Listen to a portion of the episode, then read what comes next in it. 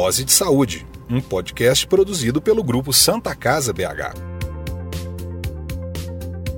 Olá, tudo bem com você? Seja muito bem-vindo, muito bem-vinda ao Dose de Saúde, podcast do Grupo Santa Casa BH. Você que está aí no carro ou arrumando as coisas na sua casa, trabalhando ou estudando, fique ligado. Está chegando mais uma dose de informação sobre assuntos ligados à área da saúde. Esse podcast é produzido pelo Grupo Santa Casa BH, há mais de 120 anos cuidando da saúde dos mineiros. Nesta edição completamos 10 episódios e, coincidentemente, estamos em clima de comemoração. No dia 21 de maio, a Santa Casa BH completou 121 anos cuidando da saúde dos mineiros. E para nós, uma data tão importante não poderia passar em branco. Ouça agora uma homenagem especial produzida para comemorar nossos 121 anos. Num lugar em que tudo pode ser contado em milhares, a gente sempre começa por um. É alguém que garante bem-estar, que permite que o outro possa trabalhar, que acolhe gente que precisa se tratar. É um lugar de garra, de paixão, de disposição para manter tudo a funcionar. É o coração de um vibrando no coração do outro. No coração de todos. Santa Casa BH 121 anos. Quando o nosso coração pulsa, a saúde de todos pulsa.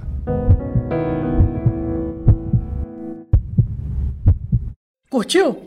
Esse áudio que você acabou de ouvir faz parte do vídeo que publicamos em nosso canal, youtube.com/barra Santa Casa BH. Confere lá que tá muito bonito. Aproveita, siga nosso canal e aperte o sininho para ativar todas as notificações.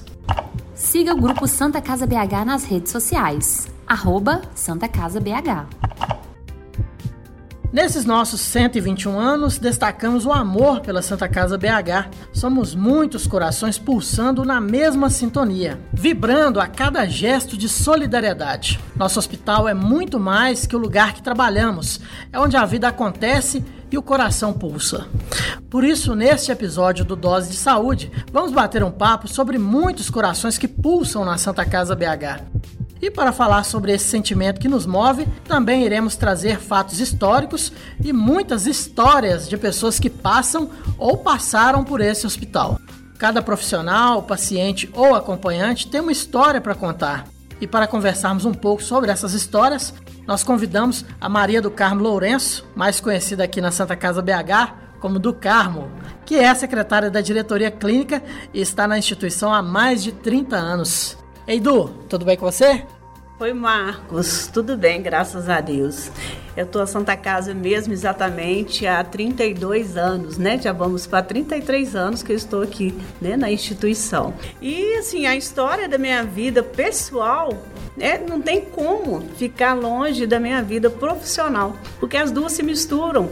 Quando eu entrei na Santa Casa, tinha seis meses que eu havia me casado. E aqui eu tive também, assim, oportunidade de crescimento profissional, né? Fiz muitos amigos, muita gente, um corpo clínico, assim, que a gente tem mais contato, são médicos, assim, que são extremamente carinhosos comigo, né?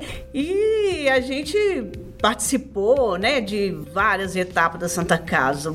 Problemas que a gente teve, Santa Casa passando por dificuldades financeiras. E hoje eu posso falar que eu fico muito feliz porque todos esses momentos são, né, foram superados. E agora a gente passando por mais esse momento estranho né, no mundo. E eu tenho certeza que nós da Santa Casa, a comunidade Santa Casa, também vai superar.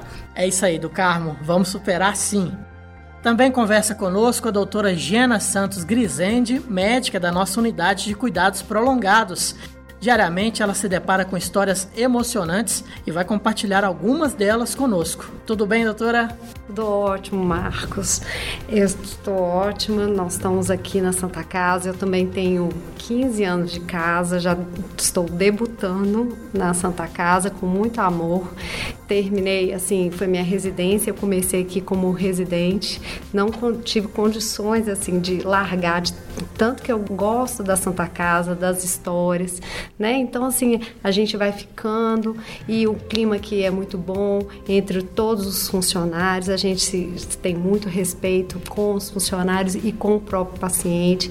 Vamos fazendo história também dentro do hospital e é, isso é muito bom. Bom, é isso aí. Outra convidada nossa é a Tatiane Batistelli, assistente administrativo do Serviço de Atendimento ao Cliente do Grupo Santa Casa BH. A Tati está com uma rotina de trabalho um pouco diferente desde o início da pandemia do coronavírus. Daqui a pouco ela vai contar pra gente essa novidade. E aí, Tati, tudo bem com você? Tudo bem, Marcos. Agradeço a oportunidade de estar fazendo parte desse momento, comemorar os 121 anos da da Santa Casa. E desde 121, este ano completa seis anos que eu estou aqui. Entrei como acadêmica em 2015 e eu pretendo me aposentar na Santa Casa. Santa Casa é uma mãe. Eu vejo que ela é uma mãe para nós funcionários e para os pacientes. Dose de saúde. Apresentação Marcos Coelho. Do Carmo, como é que era a Santa Casa quando você entrou, começou a trabalhar aqui e como é que é a Santa Casa agora? Mudou muita coisa?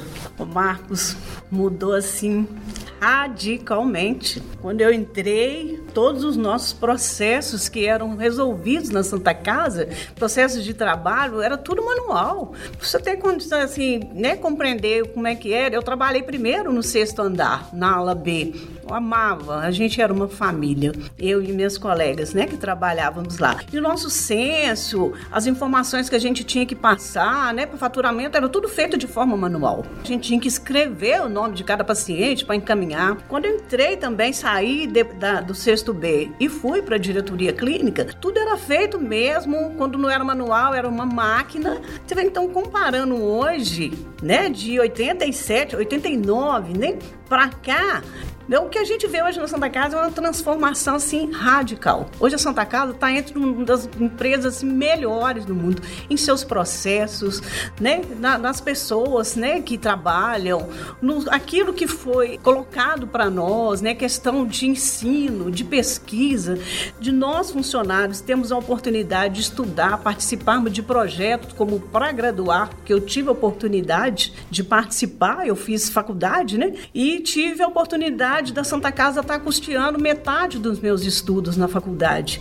Então, assim, é impressionante hoje a mudança da Santa Casa com relação a esse progresso, a essa interação.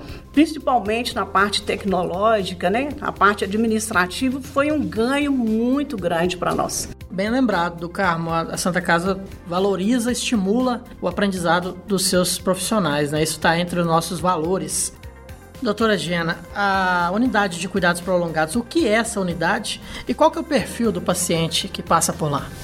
Bom, o Cuidados Prolongados, ele começou em 2006, com uma ideia, quem foi o fundador foi o doutor Antônio Tarcísio, que era uma portaria, o Cuidados Prolongados é uma portaria para atendimento de doentes crônicos que vão ficar mais tempo no hospital. Era até uma resolução, assim, uma, um problema que nós tínhamos de pacientes de longa permanência que ficavam nos leitos da clínica e não conseguiam sair de lá com um bom atendimento e não dava vaga para outros que precisavam chegar para ter os seus problemas tratados. Então, assim, são pacientes crônicos. Dentre eles, tem os pacientes com, em cuidados paliativos, tem os pacientes que são paraplégicos com úlceras crônicas, que é difícil o tratamento. Nós mexemos também muito, damos um apoio muito grande à vazão do CTI, porque os pacientes vêm para a gente para fazer reabilitação.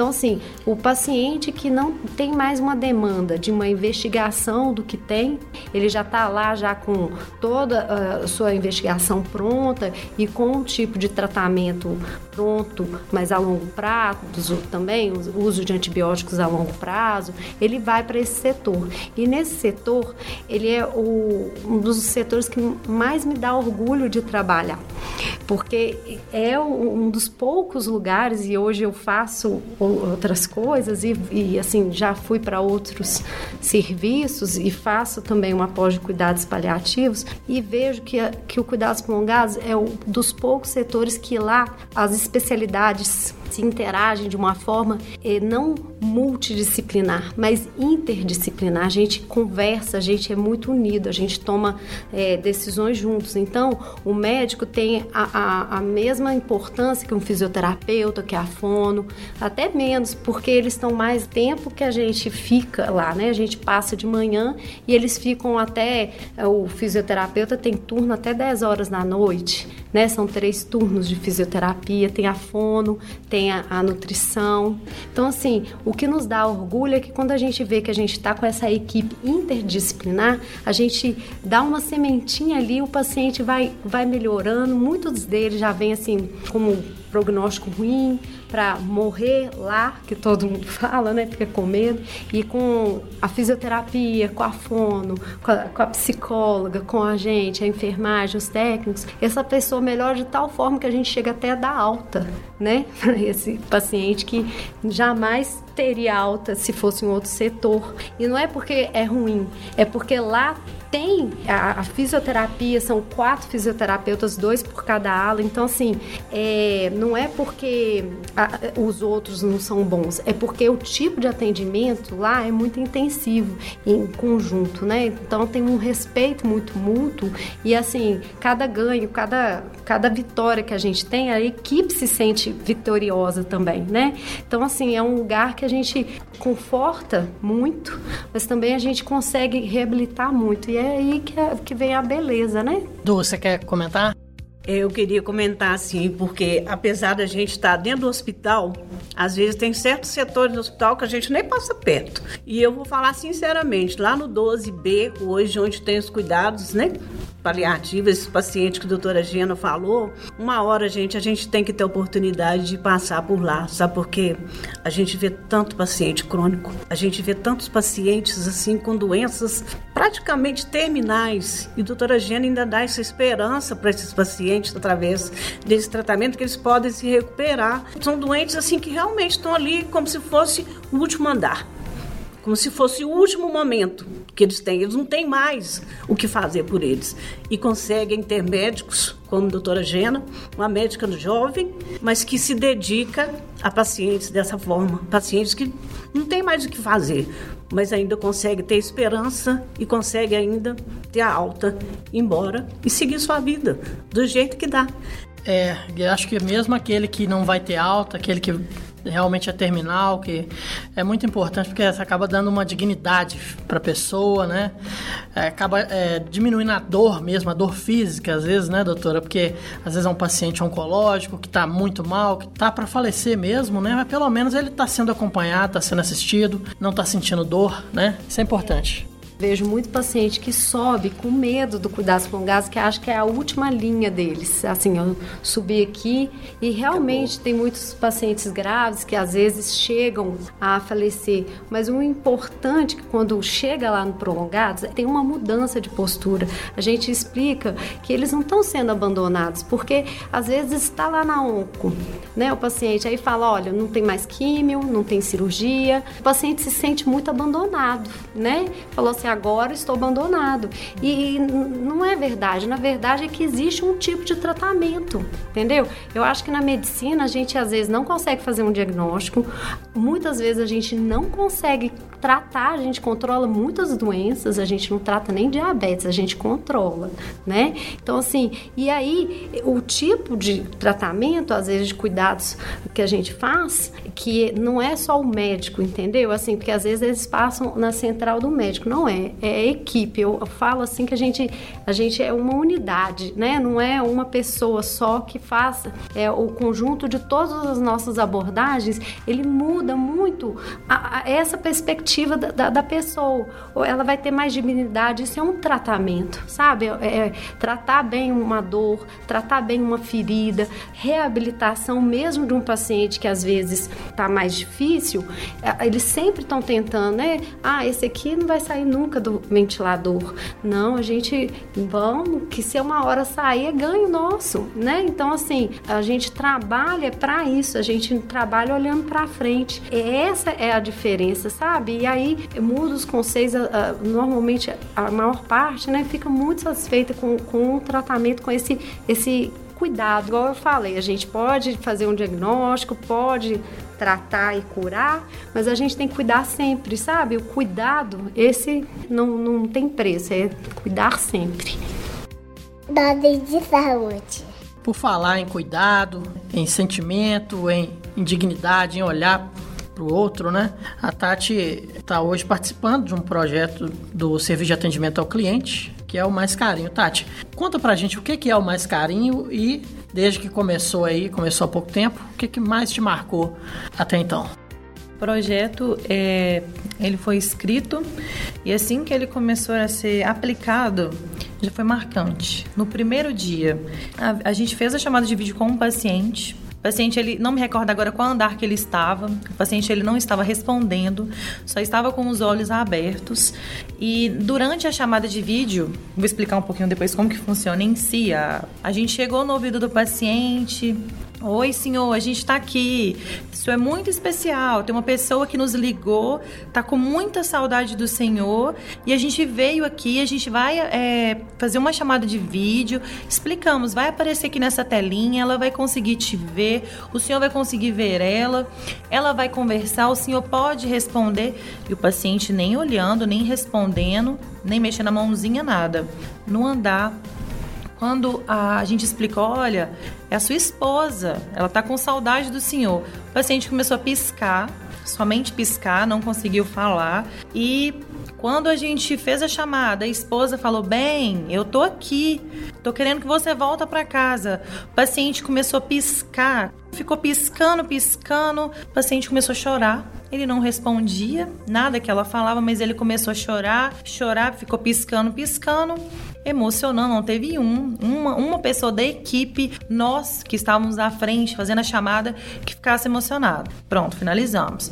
Em uma outra oportunidade, o paciente estava lá no 12 andar, nos cuidados prolongados. Um paciente que respondeu: Senhor, o senhor quer fazer a chamada? Quer ver a esposa do senhor? Sim. O senhor tá bem? Tô. Então eu acredito assim que o cuidados prolongados há esperança sim. É um paciente que eu vi ele no andar, de uma certa forma não estava respondendo, só piscando os olhinhos. Subiu para o décimo segundo, lá eu já encontrei um paciente que estava respondendo, um paciente que estava feliz, nos viu chegando já com o tablet, já se emocionou. O que a gente quer dizer, a gente fez a diferença na vida desse paciente. E assim, é muito importante, são muitas histórias que a gente passa aqui dentro é uma mais bonita que a outra, é, nos muda, nos faz é, mudar a percepção da gente ser pessoas melhores, a gente, a gente ser o melhor para o nosso paciente aqui dentro, a gente não reclamar de nada que a gente passa na vida. E esses pacientes aqui dentro, eles nos motivam. Eu vejo a equipe motivada a mudar, a marcar a estadia desse paciente aqui dentro do hospital. Então, assim, é muitas histórias. Se quiser, eu posso contar todas. Mas eu acho muito importante isso que você está falando, Tati, porque você pensa que não, mas é muita gente está assim focada muitas vezes no biológico, sabe? O tratamento do sofrimento com medicamento. E tem muito sofrimento que não tem nada a ver com isso e que ajuda até no nosso no sofrimento do paciente, que é essa, esse, essa falta da família. Hoje, em tempos de coronavírus, a gente não está podendo ter visitas no hospital, né? Os acompanhantes, eles são, né? Eles não podem ser idosos, uns têm acompanhante, outros não. Então, assim, nesse momento, às vezes, assim, essas chamadas, essas coisas que você está fazendo, é das coisas mais importantes, até para a melhora do paciente. E o projeto veio para isso, para suprir essa necessidade. O paciente ver ouvir a voz de quem ele ama, aproximar ele daquele ente querido, daquele familiar, daquele amigo. A gente vê é, pacientes que se sentem abandonados antes das chamadas, antes de receber as cartinhas, que o projeto Mais Carinho não é só a chamada de vídeo. A gente também tem as cartinhas que é, quem manifesta interesse passa para a gente a frase, o texto, a gente imprime, coloca bonitinho entrega para esse paciente. Olha, o senhor é muito querido. Alguém parou o tempo e pediu para a gente entregar um recadinho para o senhor. A gente entregar um simples papel, a gente vê a pessoa se emocionar. Imagina com uma videochamada. Tava contando para o Marcos um pouquinho mais cedo. É, aconteceu um caso de um paciente do quinto andar, quinto A paciente querido, não tem jeito, a gente cria vínculo, a gente tem aquele afeto mesmo durante as chamadas e eu acho que isso é importante porque a gente tra é, transmite segurança e principalmente confiança, né, para os pacientes. E esse paciente é, foi ao sábado, eu estava de plantão no sábado e o paciente muito agitado, o paciente não é daqui, a família toda é de Alfenas, a família não tem condição de ficar vindo aqui e um colega de igreja estava acompanhando esse paciente aqui. O paciente estava no CTI, conhecemos ele no CTI. CTI tinha visita uma vez ao dia. Então, esse, esse amigo da família, na verdade, que o paciente não conhecia, o visitava todos os dias no CTI. Criamos vínculo com ele. Ele fazia chamada de vídeo com o filho todos os dias. A primeira vez ele se emocionou, não conseguiu nem falar. E, e, o sentimento que a gente tem, e é o melhor que nos faz bem, é a gratidão, que a gente vê nos olhos e na fala. É muito bom a gente receber Deus te abençoe todos os dias e a cada finalização de chamada. E esse paciente subiu, estava no segundo, foi para o quarto, quarto andar e agora está no quinto. Estava nervoso no sábado, arrancou os acessos, não quis tomar remédio desde a madrugada. E eu achei estranho, né, devido ao atual cenário, não tá podendo visita. E eu vi esse amigo, né, que foi descoberto devido à situação do paciente visitando. Perguntei o que estava acontecendo, ele me explicou, olha, ele não quer tomar remédio, já tomou banho, vestiu roupa social para ir embora para casa. Ele falou que não quer ficar no hospital mais uma situação que aconteceu de desespero, né, do paciente. A equipe, o enfermeiro Leandro, uma gracinha sensacional, abraçou essa causa, conversou com o paciente, os outros técnicos envolvidos também, mas o, o senhor estava determinado, não quero, quero, quero ver meu filho, eu quero ir embora. E ele, ele assim, ele se apegou tanto a, a nós, né, do projeto, teve tanta confiança, uma simples conversa que eu tive com ele, senhor confia em mim? Confio. Então o senhor promete que o senhor vai ficar bonitinho, vai tomar todos os remédios, vai aceitar fazer a, a punção. E aí ele desabafou o que, que ele estava sentindo. Eu falei, eu prometo para o senhor era sábado, domingo eu não venho ver o senhor porque eu não trabalho, mas na segunda-feira cedo eu prometo que eu saio de onde eu estiver e venho ver o senhor para o senhor me contar como que foi o final de semana. E eu prometo para o senhor que tudo que o senhor está sentindo falta vai ser suprido. Tá todo mundo atento ao senhor, tá todo mundo sabendo o que que o senhor precisa. Inclusive ele estava querendo comer fruta. Conseguimos com SND, ele tem a frutinha dele que ele tinha costume de comer na casa dele todos os dias. Então é um paciente que foi acolhido por toda a equipe, não foi só as pessoas envolvidas no projeto. Então eu vejo que uma simples conversa que eu tive com ele, ele confiou em mim. Na segunda-feira, como prometido, falei: "E o trato, como que foi?" Eu cumpri. Aceitou tomar remédio, fez todas as punções e eu vejo o resultado ontem, na verdade, que eu falei, gente, é, é sensacional o que a gente está fazendo e a gente faz a diferença na vida do outro. O filho dele, na chamada de vídeo, falou: pai, provavelmente só vai receber alta amanhã. Ele falou assim: ô oh, meu filho, não preocupa não, se eu precisar de ficar aqui mais dias, eu não me importo, eu tô sendo muito bem cuidado. Então aí que a gente vê a diferença legal. que a gente faz na vida das pessoas. A gente faz por amor, a gente acolhe e a gente não tá ali igual um robô para fazer uma chamada de vídeo. A gente está ali para acolher, para perguntar o que, que o senhor precisa. Ah, eu tô triste. Mas por quê? Deixa eu ajudar o senhor. Então, o nosso projeto não é robotizado. A gente está ali por amor e para a gente marcar aquele paciente, fazer a diferença na vida dele, principalmente a estadia dele com a gente. A Santa Casa realmente é, é a nossa segunda família. Não tem como não se emocionar em trabalhar aqui. É muita emoção. É, e como eu mencionei, essa edição do Dose Saúde é especial. Por isso, nós preparamos uma produção com muita informação e fatos curiosos que marcam a história da Santa Casa BH e de tantas outras santas casas pelo mundo afora. Primeiro hospital de Belo Horizonte, a Santa Casa BH teve suas atividades iniciadas menos de dois anos após a criação da capital mineira. BH foi fundado em 12 de dezembro de 1897 e o hospital em 21 de maio de 1899, portanto, apenas um ano e cinco meses após a fundação de Belo Horizonte. Hoje, a Santa Casa BH é o maior hospital 100% SUS do estado de Minas Gerais, realizando aproximadamente 2 milhões e 700 mil atendimentos por ano entre internações, consultas, exames, cirurgias e diversos outros procedimentos. Doutora Gena, você provavelmente presenciou muitas histórias marcantes. Tem alguma que recorda sempre que vai levar para a vida toda? O Marcos, é difícil falar só de uma história, mas são eu tenho com esses anos, com 15 anos de Santa Casa, é acumulando mesmo casos de superação, casos interessantíssimos, né? Que a gente, a gente vai né, somando a nossa vida que hoje, assim, cada dia eu me transformo numa pessoa, eu acho que melhor por ver essas transformações, igual todos aqui falaram, assim, a gratidão que a gente vai sentindo. Porque quando a gente vê essas histórias e, e coisas, a gente tem dois caminhos. Muitos não conseguem, né? Vão ficar muito deprimidos em ver essas histórias de sofrimentos. Mas a gente vai pelo caminho da gratidão. A gente agradece e até fica muito feliz com, com a vitória do outro, né? Então a gente vai selecionando.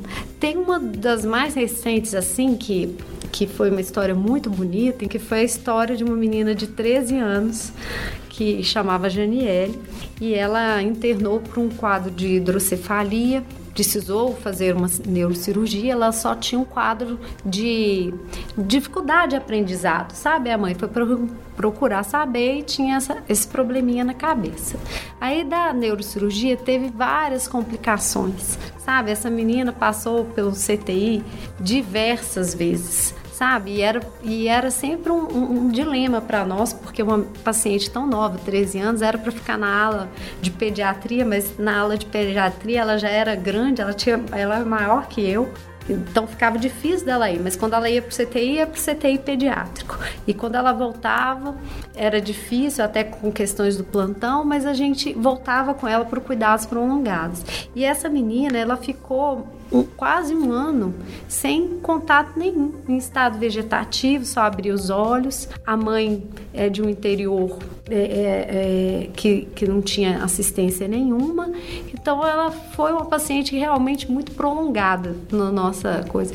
Mas chegou às vésperas, de, assim, em dezembro, no Natal, que a mãe dela e a mãe dela é muito simples e foi criado um vínculo muito forte com a equipe. Até falando assim, uma das técnicas de enfermagem, a mãe estava com dor de dente, levou no Odilon, não conseguiu tratamento, ela fez uma vaquinha com a família dela, a técnica de enfermagem. Gente, eu até contribuí, eu falei, não, eu tenho que entrar, contribuir para fazer um tratamento dentário, porque ela não tinha condições de sair de perto da mãe. Então, assim, você vê que, que a caridade não é só de quem tem mais dinheiro. Você vê a caridade assim de uma pessoa que tem tão pouco e, e ajudou, né? Então a Janiele em dezembro, do nada, a mãe dela, quando eu estava fazendo o atendimento, falou assim: ela está respondendo. Eu falei assim: não, não deve estar tá respondendo, deve ser reflexo. Existem vários tipos de reflexo. Ela falou: não, ela está querendo pegar a revista. Eu coloquei a revista na frente, assim, da carinha dela, era deitada. Ela pegou a mão,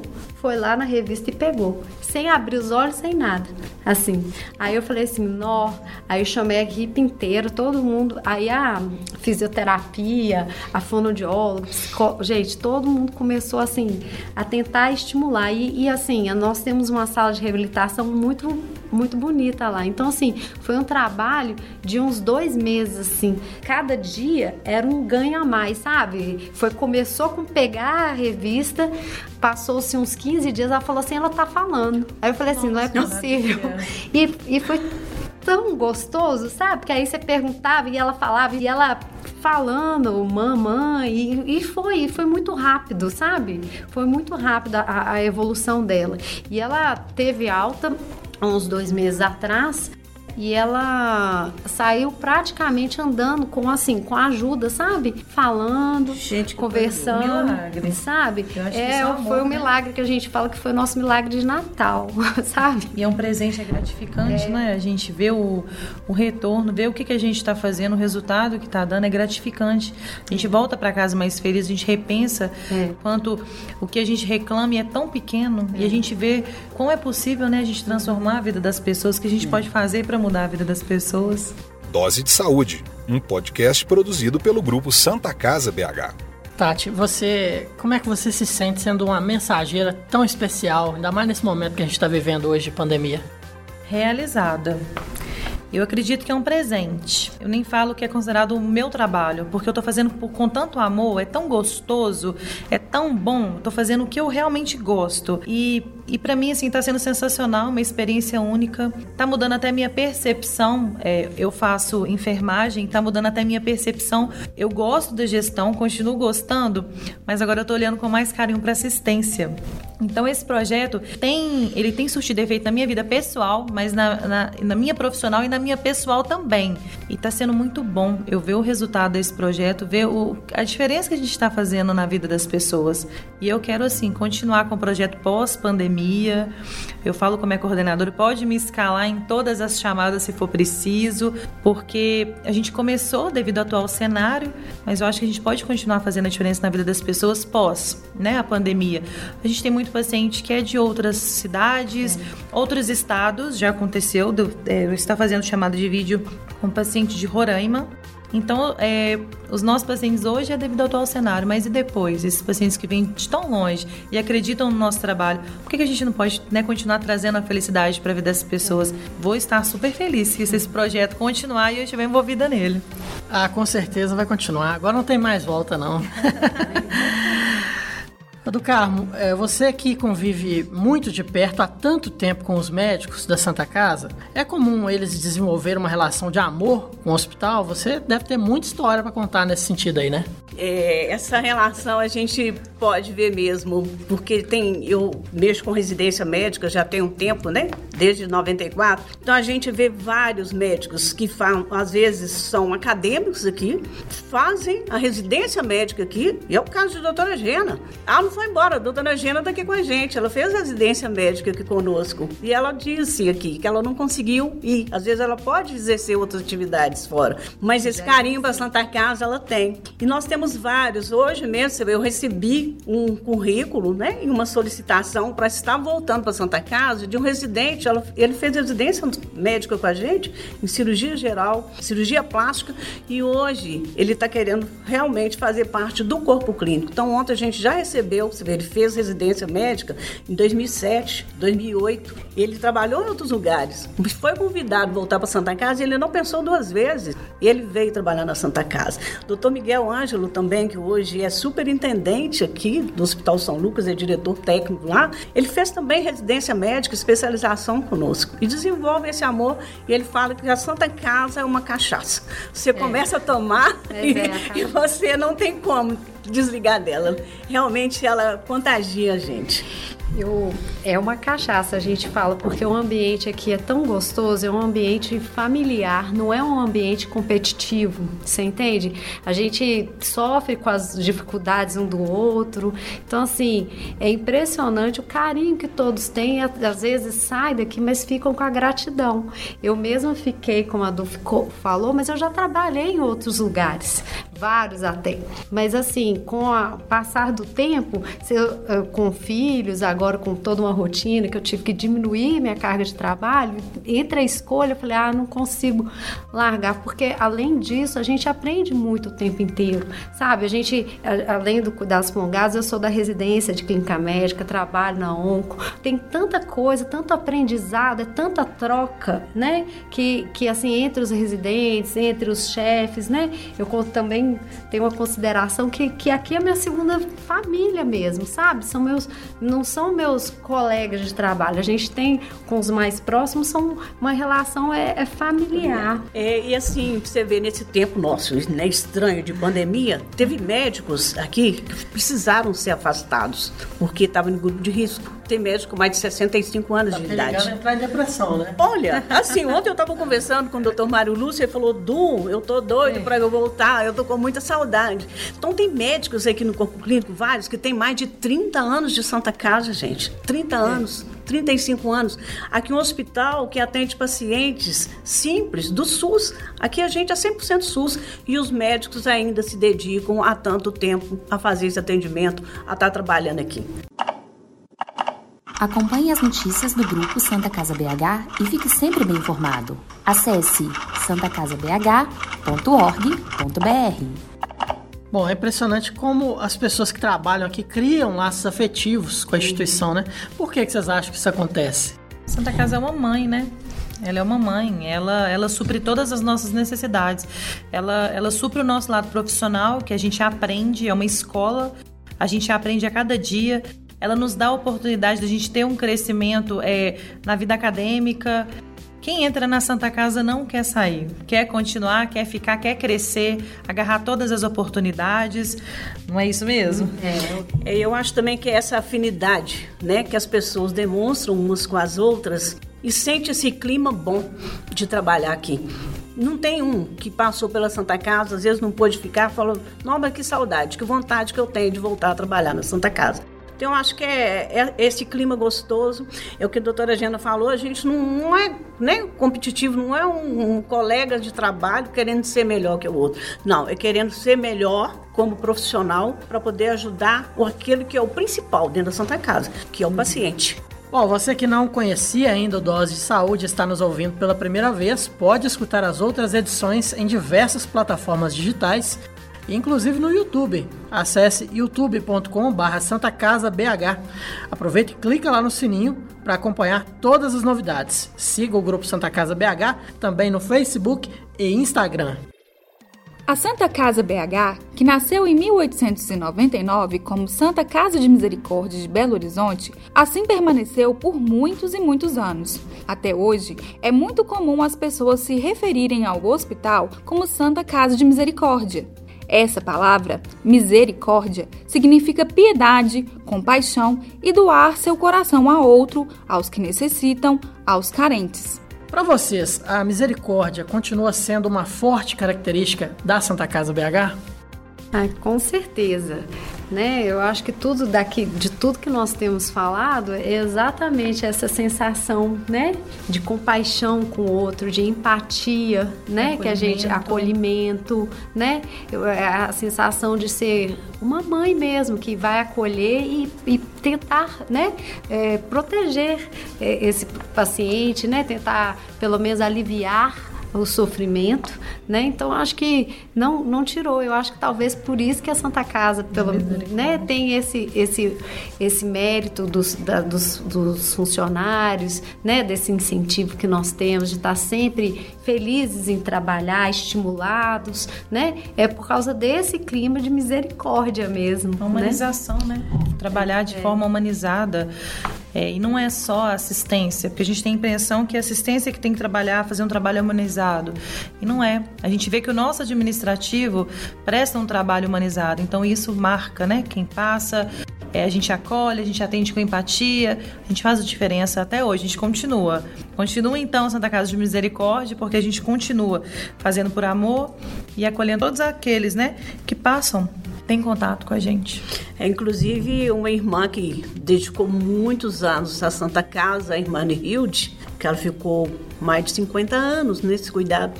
Ela não gostava de jeito nenhum que tirasse o nome da Santa Casa de Belo Horizonte, não. É Santa Casa de Misericórdia de Belo Horizonte. Esse nome sempre tocou ela muito nesse trabalho que ela desenvolveu conosco aqui. Bem lembrado, viu, do carro da irmã Arnilde, né, que infelizmente nos deixou aí há cerca de um ano, né? Eu trabalho aqui na Santa Casa há quase três anos. Nesse pouco tempo, eu vi tantos gestos de solidariedade amor ao próximo, e uma das pessoas mais maravilhosas que eu conheci foi a irmã Arnilde. Ô do Carmo, ela realmente fazia muita diferença, né? E ela contribuiu muito para Santa Casa, né?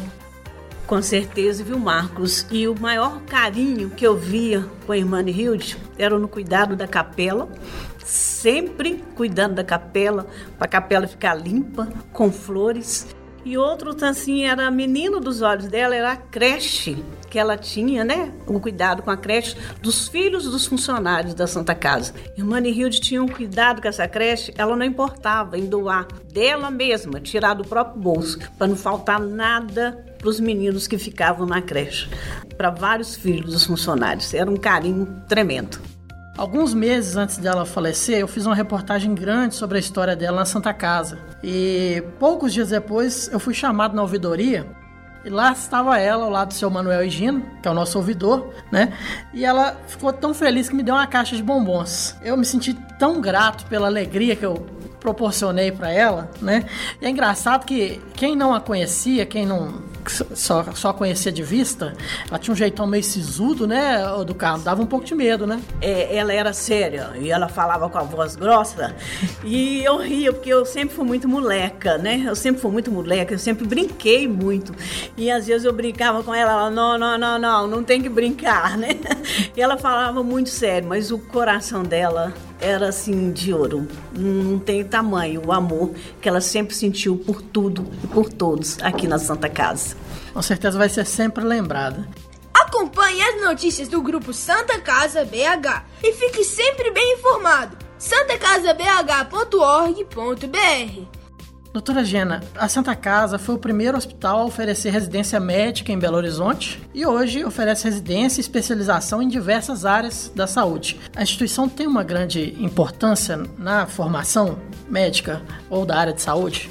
Com certeza, Marcos. A Santa Casa até teve, acho que há dois anos atrás, um congresso, né, mostrando a importância da residência, de quando, como começou, quando chegou, né?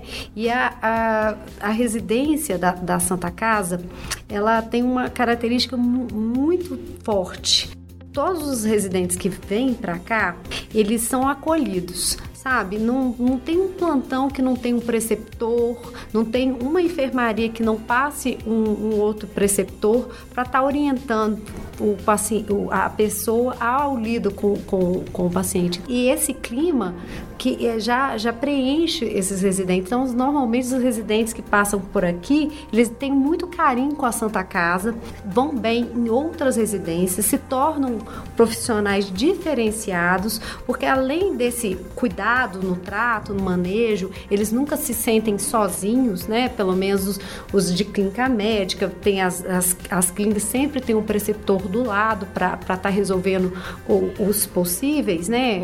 Problemas que possam ou dúvidas que possam ocorrer. A Santa Casa, por ser um hospital 100% SUS, com quase mil leitos, né?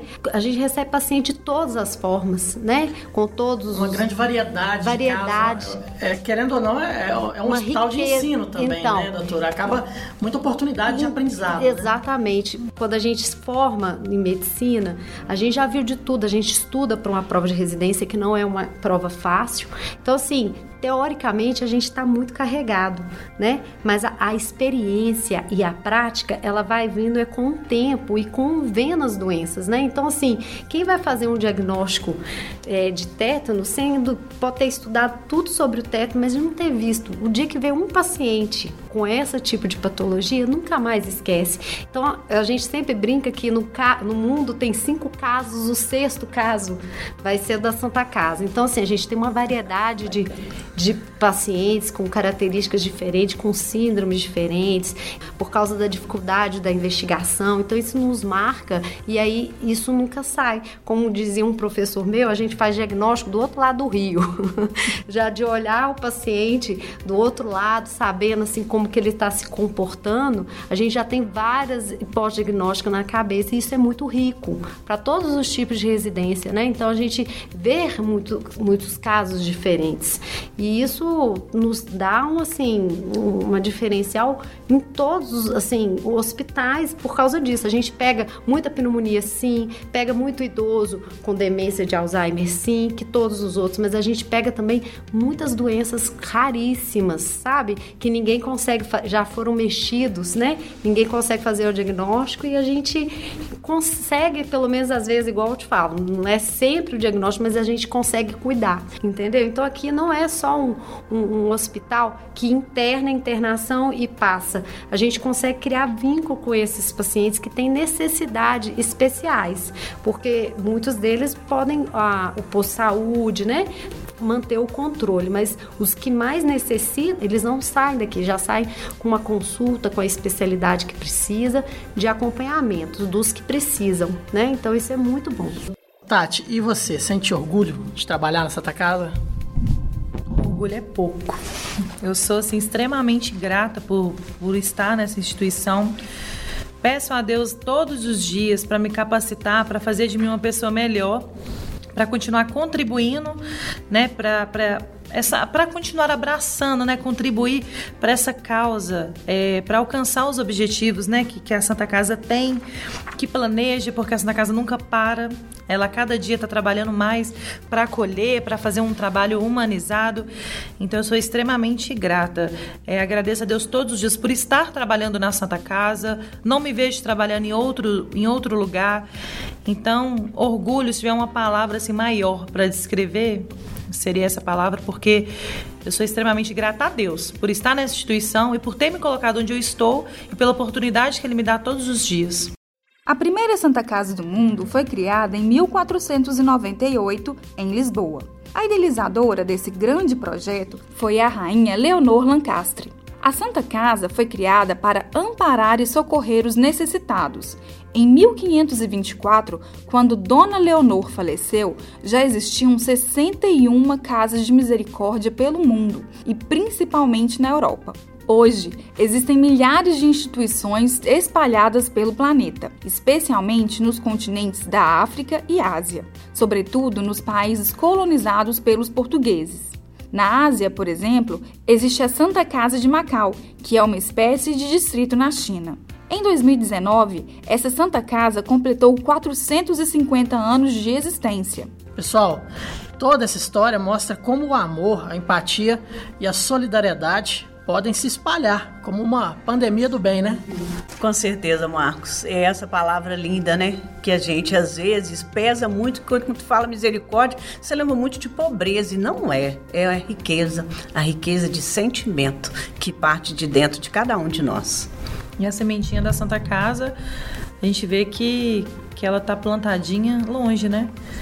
Então acho que o trabalho ele é cada, cada, cada estado, cada país tem a sua santa casa, mas eu acho que o objetivo ele é único, né? Fazer o bem daquele que está com a gente, cuidar daquele que está com a gente, para a gente ver um retorno positivo. Então a sementinha está sendo, tá sendo semeada, foi plantada, ela está crescendo e, e tem frutos. Também concordo com, com as colegas. E eu acho que assim a Santa Casa ela já na origem entendeu? Ela já ela já tem um significado. Então por isso tem muitos hospitais que são de fins lucrativos ou né visando um, um outro objetivo. E a Santa Casa foi criada na filantropia no amor ao próximo na empatia. Então de como ela foi criada é por isso que ela se espalhou e dá certo. Siga o grupo Santa Casa BH nas redes sociais arroba Santa Casa BH. Vários profissionais que passaram pelo hospital estão imortalizados em ruas, avenidas e outras instituições aqui da região hospitalar de BH. Entre eles, Hugo Werneck e Lucas Machado, que dão nomes a praças bem próximas aqui à Santa Casa. Também foram médicos aqui Alfredo Balena, José Otaviano Neves, Ezequiel Dias, Antônio Aleixo, entre muitos outros. Isso mostra a importância da Santa Casa BH para a saúde de Minas Gerais, né, gente? Pois é, acho que a Santa Casa é, é ilustre, né? Já passaram-se tantas pessoas que importantes, import, não importantes que, e eu acho que levam um legado, né? A Santa Casa, uma história. Exatamente. É, é, é, é bom saber que a Santa Casa tem esse legado. Uma bagagem. Né? Uma bagagem. E a gente sai daqui, às vezes, mais, maior, mais forte, né? É, é muito bom. Desde a criação da primeira, no século XV, as Santas Casas de Misericórdia se espalharam pelo mundo. Hoje, no Brasil, são mais de 2.500 Santas Casas. A primeira Santa Casa brasileira foi criada em 1539 em Olinda, Pernambuco. Aqui em Minas Gerais, a primeira Santa Casa surgiu quase 200 anos depois, em 1730, na cidade de Ouro Preto, que na época era a capital de Minas Gerais. É importante ressaltar que as Santas Casas no Brasil são hospitais com gestões independentes. Cada uma é administrada à sua maneira. Então, existem santas casas que oferecem atendimento particular, atendimento com plano de saúde e, claro, atendimento pelo SUS. A Santa Casa BH é um hospital filantrópico que atende 100% pelo SUS. Tati, a comunicação institucional é, é o setor responsável por cuidar das redes sociais da Santa Casa BH. E nós percebemos com frequência muito carinho de pacientes que passaram por aqui ou de familiares desses pacientes. No serviço de atendimento ao cliente, vocês também recebem muitas mensagens né, de carinho e gratidão para a Santa Casa. Gente, o nosso setor, é a impressão que, que, que se tem é que é um setor de receber reclamações. Não. É um setor que a gente recebe reconhecimento, é um setor que o cliente, o nosso paciente, ele descreve assim com mínimos detalhes, cita nomes, o, a, o que, que ele passou aqui dentro, o que, que marcou a vida dele. Então o que, que a gente vê? A gente tem deixado, a gente tem um legado de marcar a vida desses pacientes. E é grande, tá, Marcos? Não é pequeno, não. Os nossos elogios, eles são muitos. O nosso público é um público especial, um público grato e é um público. A gente, né, o nosso trabalho, a gente realiza o disparo, é, manda mensagem solicitando a avaliação desse paciente de 0 a 10 e o nosso resultado ele é surpreendentemente bom. É o que a gente vê. A gente está fazendo e a gente quer, a gente está vendo o nosso resultado positivo e a gente quer melhorar cada dia mais. Dose de Saúde, a sua pílula de informação do grupo Santa Casa BH. Na Santa Casa BH passaram muitos profissionais que se tornaram figuras importantes da literatura, da política e da própria saúde. Entre as personalidades ilustres que passaram pela instituição, tivemos o ex-presidente da República, Juscelino Kubitschek, que foi chefe da clínica de urologia do hospital, o médico Adilon Beres, que é lembrado em um dos principais prontos-socorros de Belo Horizonte, e também foram médicos residentes da Santa Casa BH, os escritores Pedro Nava e Guimarães Rosa, além de Ivo Pitangui, que concluiu a faculdade de medicina no Rio de Janeiro e posteriormente se tornou um cirurgião plástico mundialmente famoso. Dá muito orgulho, né, gente? Ah, nossa senhora, me dá muito orgulho. E eu falo assim que a Santa Casa continua produzindo grandes nomes, né? Eu acho que teve o Dr. Laurentes, que é falecido, que contribuiu muito com a, até a minha formação como médica, com um livro dele de semiologia. Teve o Dr. Nereu, que também ficou muito, com muito tempo com a gente. Doutor Atos. Né? Doutor Atos. Atos Alves de Souza, referência mundial na neurocirurgia. Cirurgia. Se eu não falasse doutoratos aqui, acho que eu ia tomar um puxão de orelha da minha gerente lá, viu? Você tá pois doido. É. doutor Atos, além de ser assim, competente demais, era um carinho com todo mundo, né? E quando do falecimento dele, as meninas do bloco cirúrgico sentiram que tinham perdido um pai, que ele era um paizão para todas elas, né?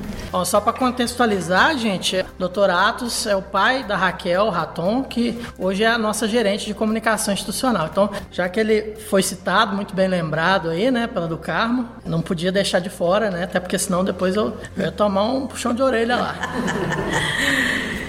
o doutor Haddad também contribuiu muito com a formação dos acadêmicos, né? E o doutor Herman, eu acho que ele está vivo, então nós podemos falar, mas ele né, nos representa no CRM, no Conselho Federal de Medicina, é uma pessoa atuante, é daqueles que ainda não conseguiu, assim, por mais que ele está proibido de vir na Santa Casa, ele gosta de fazer as corridas de leito. Ele faz ali no. Proibido porque tá entre os idade, é tá entre risco, né? os idosos, é, exatamente. Coitado. Não. Fica parecendo que proibiu o homem de entrar aqui, né? Aqui, pois mas é. ele foi proibido mesmo de entrar aqui por causa da idade. Mas ele não deixa de ir toda terça e quinta, ele faz a discussão de caso com os residentes, faz lá na sala da diretoria clínica. Bom, agora há pouco eu citei o JK, o Pedro Nava, tantos outros, né? Esses aí são as celebridades, né, gente? Mas e no dia a dia de vocês? Tem alguém que vem à cabeça, que é a cara da Santa Casa BH? Quem vocês podem eleger como uma figuraça, uma personalidade, seja pelo trabalho ou pelo carisma? A do Carmo eu sei, que eu acho que é a doutora Maria Nunes. Essa aí, acertei do Carmo? Com certeza. Foi a primeira diretora eleita no corpo clínico e era só diretor, que eu trabalhava com eles, só homens. Ela foi a primeira mulher a entrar na diretoria clínica. E doutora Maria Nunes, assim, além dos, do cuidado, né, da atenção que ela tem, né, que ela hoje eu acho que ela já chegou a aposentar, não sei se ela continua atendendo os pacientes. Mas na época que ela atendia pacientes, ela tinha um carinho danado pelos pacientes. E quando ela foi para a diretoria clínica, assim, o carinho que ela teve comigo era uma coisa assim impressionante. Ela entrava na vida da gente, o carinho com meus filhos, né? Na época, quando ela entrou, eu já tinha tido os meus dois filhos, né? E meus filhos, assim, amavam a doutora Maria Nunes até sem conhecê-la. Eu considerava ela e considero uma amiga foi assim de um, um carinho, sabe, comigo. Ela, os outros diretores que passaram lá, admiram o trabalho da gente, né? Dr. Herman, doutor Flávio Mendonça, foram os diretores também, que eu trabalhei já com eles, né? Sempre tiveram um carinho enorme comigo. Doutora Maria Amélia, doutor Edgardo, assim, vários. Doutor Miguel, que já tem 20 anos que a gente trabalha junto, brigamos um com o outro, discutimos um com o outro, mas somos irmãos. Inclusive, ele nasceu no mesmo dia que eu. Doutor Miguel faz aniversário no mesmo dia que eu. E a gente é como irmão. Doutora Jana, quem que é a figuraça da Santa Casa hoje? Candidata a celebridade, talvez?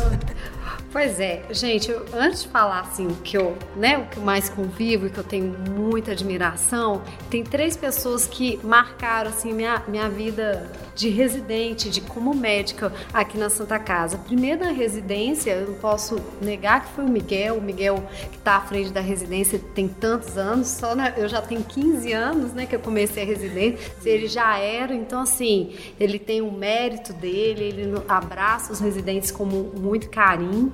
Mas quando eu formei e eu fiquei, eu falei assim, gente, eu gosto tanto de clínica, tanto que eu fiz outras especialidades, tudo assim, de clínica, porque eu, eu sou apaixonada com a clínica. E eu falei, nossa, eu gosto tanto. E aí eu procurei o doutor Antônio Tarcísio de Faria Freire e o doutor Herman.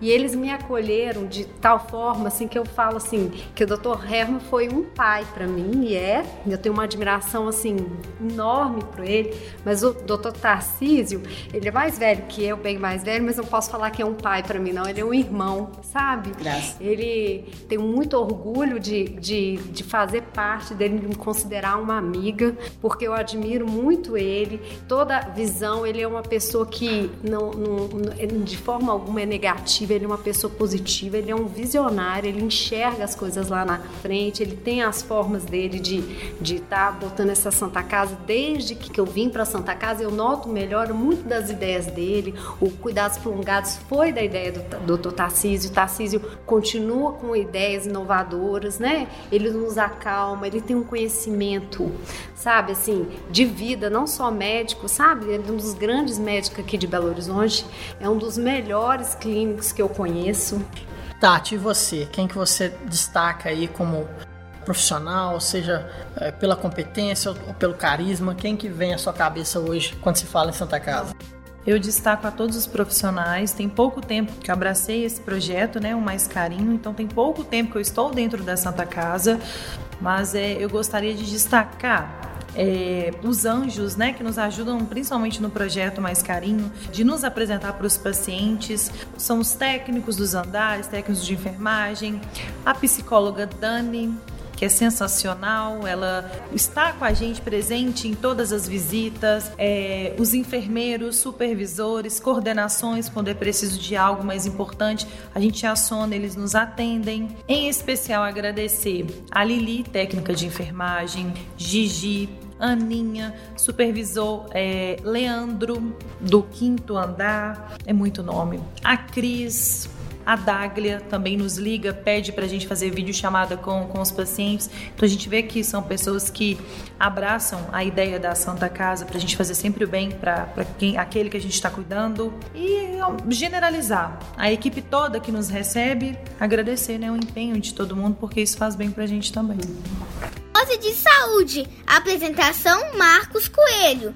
Você que é apaixonado por história e pela Santa Casa BH pode ter acesso a um vasto conteúdo produzido após milhares de horas de pesquisas feitas com carinho pelo jornalista e escritor Manuel Higino dos Santos, que é o fundador do setor de comunicação do grupo Santa Casa BH e hoje, aos 90 anos de idade, continua firme e forte como ouvidor da instituição. Dezenas de livros escritos pelo Sr. Manuel, que contam a história da Santa Casa de Belo Horizonte, estão disponíveis para você comprar em nosso centro de memória. Para saber como adquirir, ligue 31 3238 8100. Vale lembrar que todos os recursos arrecadados com a venda desses livros são destinados à Santa Casa BH. Bom, a Santa Casa já passou também por muitas dificuldades, né, gente? Do Carmo, você já ouviu falar de atraso de salário e outras histórias, né? Como eu vivo o salário era todo atrasado, a gente recebia era assim um terço do salário, não sabia quando que a gente ia receber novamente. Eu acabei fazendo um concurso, passei no concurso, fui levar meus documentos. Quando eu fui levar meus documentos, eu entreguei a carteira de trabalho.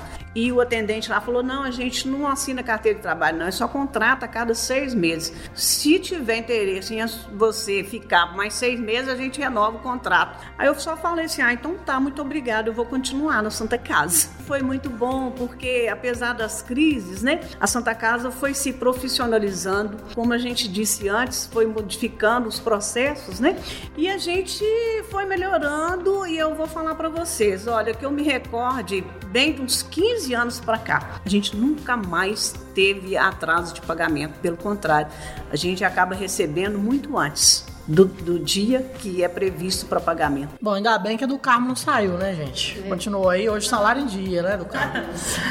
é, doutora Gena, uma coisa que eu sempre ouço da doutora Filó é que a Santa Casa faz tudo a seu alcance para oferecer o melhor tratamento para o paciente. Você tem essa percepção também? Total. Porque eu vejo que os tratamentos que são feitos aqui na Santa Casa, às vezes, assim, se você colocar em valores, a gente até cai para trás de tão caro que é, mas assim, aquilo modificou uma vida. Eu posso dar um exemplo de uma paciente que ficou internada aqui quase um ano também, que é a Giovana. Ela, ela é uma paciente que internou aqui grávida com um tumor na pelve que não era operável, sabe? E ela sentia dores horríveis e ela estava no início da gravidez. E aí ela te, tinha que fazer uma escolha muito difícil na época, que era assim, se ela ia, iria manter a gravidez, ela tinha 20 e poucos anos, né, para operar e tudo. E depois a, a, cirurgia se tornou não uma opção. E aí, o mais interessante de tudo é assim que de início, como ela não sabia que estava grávida e foi um susto repentino, ela não tinha tanto apego à criança e todo, faça faça tudo o que puder para me salvar. Como a, na época a cirurgia era uma cirurgia muito pesada, a gente optou por não fazer essa cirurgia, esperar a gravidez tomar curso e ela ter o filho e depois fazer o tratamento. O, o que foi utilizado clínicas que foram feitas, assim, era nós, cuidados prolongados recebeu ela durante a gestação. A oncologia entrou com a solicitação de um exame, de um remédio que hoje ela toma caríssimo para tomar toda era toda semana, agora já está de 21 em 21 dias, ou seja, ela está tomando essa medicação até hoje que foi ela ótimo. Teve ela teve o bebê, vou te falar. Uhum. Aí a, a, clínica de dor, anestesia, colocou um catéter, porque a gente não podia ficar dando remédio, ou seja, a, a, o catéter que foi implantado lá durante a gestação. Então ela, ela ficou paraplégica, com dor com a criança. Foi feita aquela, aquela, aquela, assim, foram meses. Quando chegou janeiro do ano retrasado, ela teve a criança com 26 semanas. Depois que ela teve, a criança foi pro CTI, né, do neonatal, ficou entre a vida e a morte, porque ela era muito prematurinha. Mas a, a menina, ela lutou muito com a vida, entrou já em sepse, ficava entubada vários períodos. A Giovana, depois disso, mesmo assim, ficou com muitas dores. Foi implantada uma bomba de morfina pela neurocirurgia, que é a bomba de morfina. Acho que na época a gente foi ver que era mais de 200 mil reais. A Santa Casa bancou a implantação para ela melhorar a dor. Aí quando ela melhorou a dor, na reabilitação lá do cuidados prolongados, fez ela andar, voltar a andar, sabe? De novo. A medicação da oncologia foi não foi uma história maravilhosa porque aí a, a medicação que a oncologia conseguiu de, foi diminuindo o tumor entendeu? Não então assim não precisou de operar ela ficou um tempo o tempo dela de reabilitação e depois a Santa Casa a gente esperou. Ela era de, do interior muito longe então não tinha como ficar vendo a criança aí ela pediu para ficar ela não podia ficar no canguru porque ela precisava de assistência então ela ficou fazendo reabilitação no cuidados prolongados e quando a a Luísa foi pro canguru, a mãe dela ajudou, foi pro canguru lá e ela ficava entre a reabilitação Nossa. e o canguru com a criança, assim. E eles dois tiveram alta, as duas tiveram alta. As duas tiveram alta, ficaram bem. Ficaram. A Giovana assim, eu tenho ela, né, pelo WhatsApp, sei que ela tá, né, no tratamento da oncologia, persiste, mas muito bem, andando, voltou a andar, era totalmente paraplégica. Nossa, e ela é E ela voltou, e assim, em casa. exatamente. Ela voltou, a filha dela já teve uma internação, mas voltou de novo, tá indo, assim, bem dentro da, da, da possibilidade, mas eu vi, assim, uma mãe nascer também. Foi uma coisa mais linda do mundo, porque quem não queria a criança desde o início, né, por causa do susto, ela era nova, ela não tinha namorado, então assim, ela não, né, ela levou um susto. Aí durante o percurso, com todo o sofrimento, ela chegou a um momento que ela já não queria nem que tirasse da barriga dela, sabe? Assim, não, deixa mais um pouquinho. Criou vínculo. Criou um vínculo tão bonito, só que a gente força, né, precisou, ela precisou. é, só que ela precisou tirar cedo porque quando fizeram um, um novo exame, viram que o tumor estava crescendo, então que tinha que tirar a criança para fazer o tratamento dela. Nossa. Entendeu? E essa, e essa menina virou uma mãe, não saía de perto da criança, assim, Olha sabe? legal. Não queria ter alta. Ele conheceu, Giovana. Não queria ter alta. Enquanto a criança não coisa assim, é uma mãe assim, super cuidadosa, É a prova, né, que a Santa Casa cuida mesmo. Então, cuida e não quer ver os custos, porque se você vê meses de CTI para criança e, a- e o pessoal do CTI neonatal, assim, lutou, sabe? Não desistia. Tudo que a Giovana passou, assim, se você for colocar economicamente, ia, falir a Santa Casa, sabe? Mas a gente Nós estamos aí. Nós estamos aí, porque é necessário para esse paciente. A Santa Casa não nega, ela, ela corre atrás. É- e é assim, é desde o atendente de vocês, com o jurídico, com tudo, a gente vai, vai atrás de tudo, independente O do que foco for. é um só, né? O foco é um só. Ano passado, a Santa Casa BH ficou em primeiro lugar em saúde no Guia Época Negócios, concorrendo com instituições de saúde de todo o Brasil, inclusive particulares. A gestão do hospital nos últimos anos tem feito a diferença, gente? Com certeza, Marcos. Como a gente já falou, né, um, um tempinho atrás, como que eram feitos os processos, né, de maneira manual e tudo. Muito papel. Hoje a tecnologia da informação tem ajudado demais a Santa Casa e a revisão desses processos, né, e refazendo esses processos. Então, assim, não tem como hoje você ter uma Santa Casa desse porte se não tiver uma boa gestão. Isso é muito importante. Observa-se hoje os diretores, superintendentes, pessoas compromissadas, pessoas que se doam para que a gente possa alcançar nosso objetivo. Então a gestão ela faz diferença. Uma boa gestão ela surge efeito e o efeito né, vai no, no foco, que é o nosso cliente, que é o nosso querido paciente. É, e é muito interessante porque a gente, a, própria doutora Jana falou, saúde é muito caro, né? É muito caro, tudo é muito caro. E não é novidade para ninguém a defasagem do- da tabela do SUS, né? O SUS paga, paga muito aquém do que hospital- os hospitais gastam normalmente, né? Então, quer dizer, doutora, é- é, a gente escuta muito falar isso aqui dentro da Santa Casa. Todo dia tem um milagre aqui, né?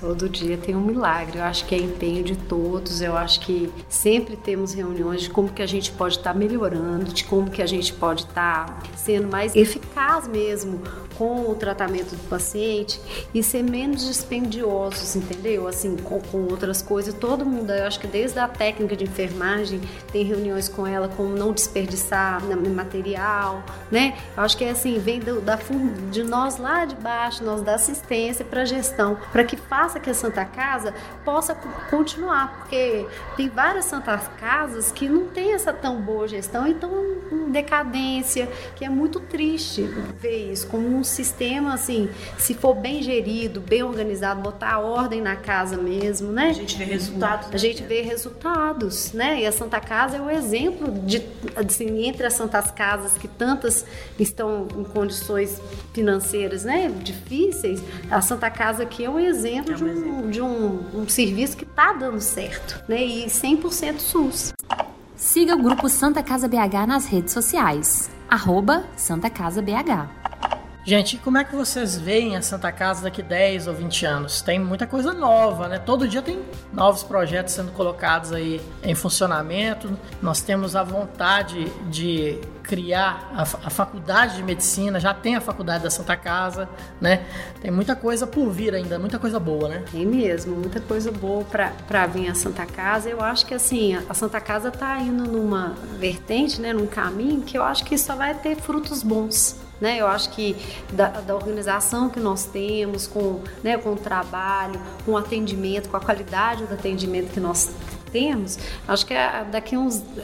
Eu vejo de trás que eu comecei há 15 anos, assim, de como que ela tem melhorado, sabe? Cada vez, assim, você vê um serviço estando melhorado, a gente, frente ao coronavírus, cria-se um serviço de qualidade para ver uma falta, né, que está fazendo. Então, assim, tem muitas mentes brilhantes aí de pessoas que querem bem, né? E, e, e eu acho que só tem a melhorar. A semente está sendo plantada. É, então a gente vai colher daqui a 10 anos bons frutos. É. E eu vejo também funcionários, né, gente? Porque as pessoas são importantes.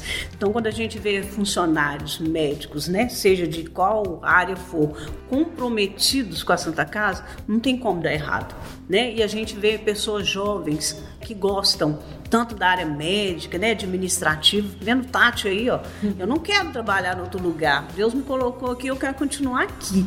Então, quando houver pessoas, né, boas, comprometidas com esse amor, a Santa Casa só tende a dar certo. E eu acho também que tem muita gente boa mesmo, a gente que está aqui, como eu, que já estou um tempinho e já estou com data marcada para sair. Então, a gente tem que dar lugar a novas pessoas, novos, né, talentos, que a Santa Casa precisa disso mesmo.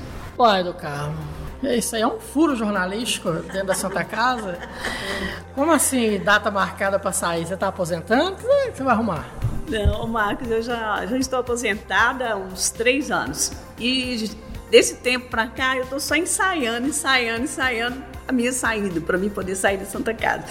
Eu já marquei, vou falar com vocês sinceramente, três vezes para poder sair e não consegui. Aí agora eu estou vendo se este ano eu consigo fazer isso, né? Terminar esse ciclo da minha vida. A vida da gente é feita de ciclos e esse ciclo Santa Casa meu tá fechando. Só que eu não consegui ainda uma data específica, um momento para poder fazer isso. Mas eu vou. É, eu tô querendo ver. Agora com essa pandemia, muita coisa estranha acontecendo, aí eu dei um tempinho, mas eu já estou programando para mim poder sair daqui né, para terminar, encerrar esse ciclo na Santa Casa. Bacana, mas eu preciso encerrar. Vai deixar saudade. É, vai fazer falta. mas é demais. uma pessoa que marcou. É. Não, pior que não dá nem pra falar com ela pra ficar, né? Até não dá. fica ruim, né? Depois de tanto tempo, ela já deu tanto, Descanso. né? Mas ela plantou as sementes dela, que as árvores já deixou os legados dela, ah, deixou história. Sabe, você fez história é, aqui dentro, eu, né? Eu não tenho assim, eu não fico triste de estar tá querendo encerrar este ciclo. Pelo contrário, tanta gente boa, né? tantas amizades, muito carinho. E eu tenho certeza que hoje, como a gente está com tanta facilidade de comunicação, eu tenho certeza que eu vou encontrar com todo mundo nas esquinas da vida. Né? Com certeza vai ser um tchau. Um até logo, né, um até do logo. Esse podcast é produzido pelo grupo Santa Casa BH, há mais de 120 anos cuidando da saúde dos mineiros. Gente, estamos chegando ao fim, né? Foi muito bacana esse, esse bate-papo, rendeu demais, né? Acho que poderia render até mais. Acho que dava para fazer umas seis horas de bate-papo aqui. é, vou deixar agora para vocês mandarem um recado final, uma mensagem final, né? Suas considerações. Eu sei que a Tati, por exemplo, deve ter mais umas 50 pessoas para ela comentar e agradecer, né, Tati? Sim, são muitas pessoas. Peço perdão dos nomes que eu não me lembrar, mas quando eu falo equipe multi é, administrativa, sintam-se todos abraçados. Em especial, agradecer também a Gabi. Não tive a oportunidade de conhecê-la ainda. Ela é da pediatria. Ela abraçou o nosso projeto mais carinho. É, ela mesmo solicita, ela escreve textos, frases e pede a gente para estar entregando para os pacientes então, é uma funcionária que abraçou a causa, viu a diferença que está fazendo e ela mesmo nos solicita que a gente entregue esses recadinhos para os pacientes pediátricos. Então, Gabi, parabéns. Continue nos mandando recadinhos que a gente quer continuar entregando para os nossos pacientes. Agradecer também o enfermeiro Jandeilson do Quinto Andar um amor de pessoa, nos ajudou sempre quando a gente precisou, acolhedor, se importa com o paciente e um recadinho principal, a doutora Gena, Gena a do Carmo, para nos ajudar. Vamos nos ajudar a semear essa sementinha do projeto Mais Carinho. Pedir o pessoal para estar tá nos ligando 32388731 para estar tá agendando as visitas. Quanto mais visita, melhor. A gente quer crescer, a gente não quer parar. Do Carmo, sua mensagem final. O Marcos, quando eu disse logo no começo, né, dessa conversa, que minha vida pessoal se interage com a minha vida profissional. Não tem como. A minha vida foi praticamente toda da Santa Casa, né? E hoje eu tenho assim o privilégio, tenho a alegria de ter a Gabriela, que é minha filha, que trabalha aqui conosco, né? Já tem uns quatro anos praticamente que ela está trabalhando conosco. Ela começou lá no RH, foi estagiária lá, surgiu uma oportunidade, eles contrataram a Gabriela. E nesse meio tempo, logo depois que ela foi contratada, a Gabriela teve uma gravidez meio que inesperada. Chamei a atenção dela demais, puxei a orelha dela. Tinha pouco Esse tempo jovens, que ela conhe... é, é, tinha pouco tempo que ela tinha conhecido né, o pai da criança. Então assim, eu xinguei ela demais, achei ruim. E ela foi levando a gravidez dela, mas quando chegou no sexto mês, sem a gente saber o porquê, ela acabou perdendo a criança. Logo depois que ela perdeu a criança, o namorado namorado dela na época fez pedido para ela, eles ficaram noivos. E ele também, né, o Giovanni, seu marido, hoje é o marido dela, ele também fez um estágio na clínica de olhos, ele entrou lá como estagiário, né, de administração, que ele estava fazendo faculdade e teve a oportunidade também de ser contratado né, na Santa Casa. Em 2018, os dois casaram e hoje você vê a Gabriela, depois de um ano de casado, ela teve uma outra gravidez que tomou um cuidado, né? A gente ficou de perto, eu acompanhando ela nas consultas com médicos da Santa Casa, para você ver como é o legado que a Santa Casa deixa. Ela foi acompanhada por um médico que foi residente né, na obstetrícia, hoje faz parte também de plantonistas, de assistentes na maternidade, e ele eh, fez todo o pré-natal dela, ela internou aqui e ele não estava no plantão, mas assim, eu já tinha conversado com o doutor Francisco, é assim uma das pessoas também mais bacanas, médicos assim maravilhosos dentro da Santa Casa, inclusive eu elogiei a equipe da maternidade, as técnicas de enfermagem da maternidade, elas têm um carinho pelas pacientes assim, impressionantes. E eu tive a alegria e a felicidade de acompanhar minha filha quando ela foi ganhar o bebê e o doutor Francisco permitiu, além do marido, deixou a mim também como vó para poder entrar no bloco e assistir ao parto da minha netinha que nasceu, chama Aurora Luiza. Então, ela nasceu aqui no dia 14 de novembro de 2019. Então assim, é uma alegria imensa, né? Hoje ela já está com seis seis meses. Eu tenho uma outra netinha também, que vai fazer três anos agora em junho, Maria Cecília. É um xodó, um amor na minha vida, um anjo nas nossas vidas. Então, assim, não, não tem como. A minha vida, tanto pessoal quanto profissional, se misturam na Santa Casa. E essa alegria de estar tá finalizando, como eu falei, nesse ciclo meu na minha vida, mas deixa a Gabriela, que está aí trabalhando, graças a Deus, é uma profissional também, que o pessoal gosta muito dela como funcionário e espero que tenham o mesmo carinho por ela como sempre tiveram comigo aqui Com nesse certeza. tempo todo que eu trabalho aqui na Santa Casa. Ficou faltando agora o seu recadinho final, né, doutora Gena? É, gente, o meu recado é só tem a agradecer, é ser é grata mesmo, né? Eu acho que a vida a gente tem que dar um sentido a ela e eu acho que quando eu entrei para medicina, eu tinha um objetivo que, que era justamente, sabe, de ser uma boa médica, ter um bom cuidado. E aí, quando eu vim para cá, às vezes a gente faz uma prova a gente pode passar em qualquer lugar, né? Então, assim, eu escolhi fazer Santa Casa, que eu fui muito bem acolhida eu cresci muito como profissional. Eu acho que assim, sabe, a, a, Santa Casa, eu chamo ela de Santinha, né? É a nossa é um apelido carinhoso, se tornou uma segunda casa para mim. Eu acho que aqui eu, eu tenho amigos de vida, assim, sabe? É, eu considero uma família para mim. Eu venho todos os dias aqui feliz para trabalhar, com todas as dificuldades, mas assim. Até no fim de semana. Né? Até final de semana, quando precisa, né? Então, é. assim. A, eu vou tão feliz e assim, cada dia que eu passo aqui eu, eu, eu, ganho uma coisa da Santa Casa, eu ganho um aprendizado que seja humano, né, da parte ou a parte até a parte clínica. Então assim, eu acho que eu tenho uma oportunidade que Deus foi muito bom comigo, sabe? Eu só tenho que agradecer aqui a Santa Casa, a gratidão que eu, nossa senhora. Bom, é isso aí. Né? Depois de, desse relato aí tão emocionante, né, doutora Gena até teve que parar, né, para não chorar, né, doutora? É, nossa senhora. Estamos terminando mais uma edição do podcast Dose de Saúde, mas antes eu gostaria de deixar um recado muito importante. A Santa Casa BH é o maior hospital 100% SUS de Minas e um dos hospitais referência em coronavírus. Por isso, mais do que nunca, precisamos da sua ajuda. A instituição está firme e forte para receber casos graves de coronavírus. E para continuar assim, é importante contar com seu apoio para vencermos essa batalha contra a Covid-19. Para saber como, acesse santacasabh.org.br barra doações ou ligue 31 3274 7377. Dose de saúde. Ouça o podcast Dose de Saúde nas principais plataformas digitais e compartilhe com seus amigos. Muito obrigado a todos e até a próxima edição do Dose de Saúde. Tchau! Você ouviu Dose de Saúde, um podcast produzido pelo Grupo Santa Casa BH.